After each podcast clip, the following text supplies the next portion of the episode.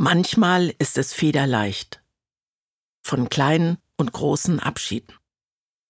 Für meinen Vater.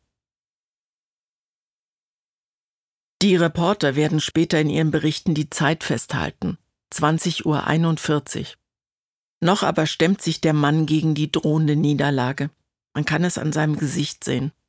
Die Kiefermuskeln arbeiten heftig, er beißt die Zähne fest aufeinander, guckt gen Himmel legt den Kopf weit zurück, als könne er die Tränen damit zwingen, ihre Richtung zu ändern, wieder in die Augen zurückzulaufen, statt aus ihnen heraus.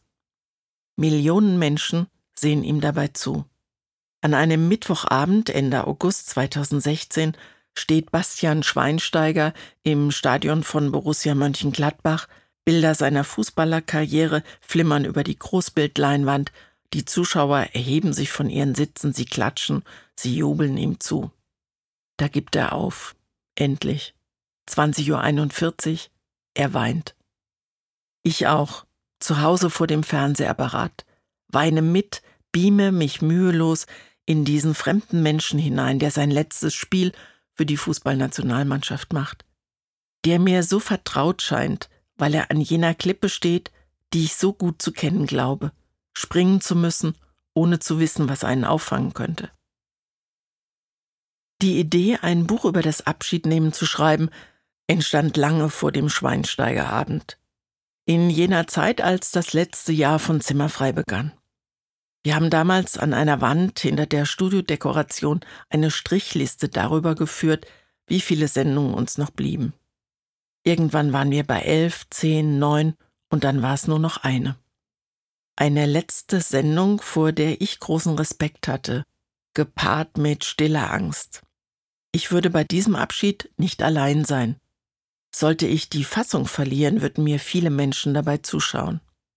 Ich fürchtete mich davor, unkontrolliert zu schluchzen, so wie Kinder es tun, wenn sie es vor Traurigkeit nicht mehr aushalten.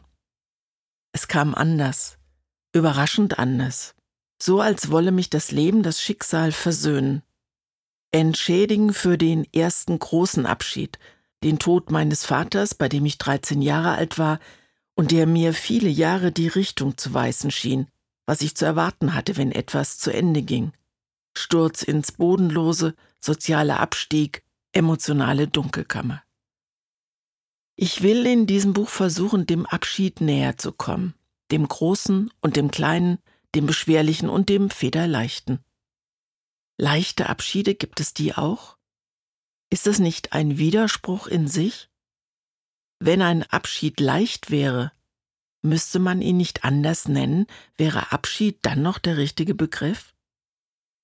Wie erlebe ich den Abschied von einem Freund, von dem ich glaubte, er würde an meinem Grab stehen und nicht ich an seinem? War es leicht, nach Deutschland zurückzukehren, San Francisco und Amerika zu verlassen wo ich zehn Jahre gelebt hatte und beim Umzug Menschen und Möbel zurückließ?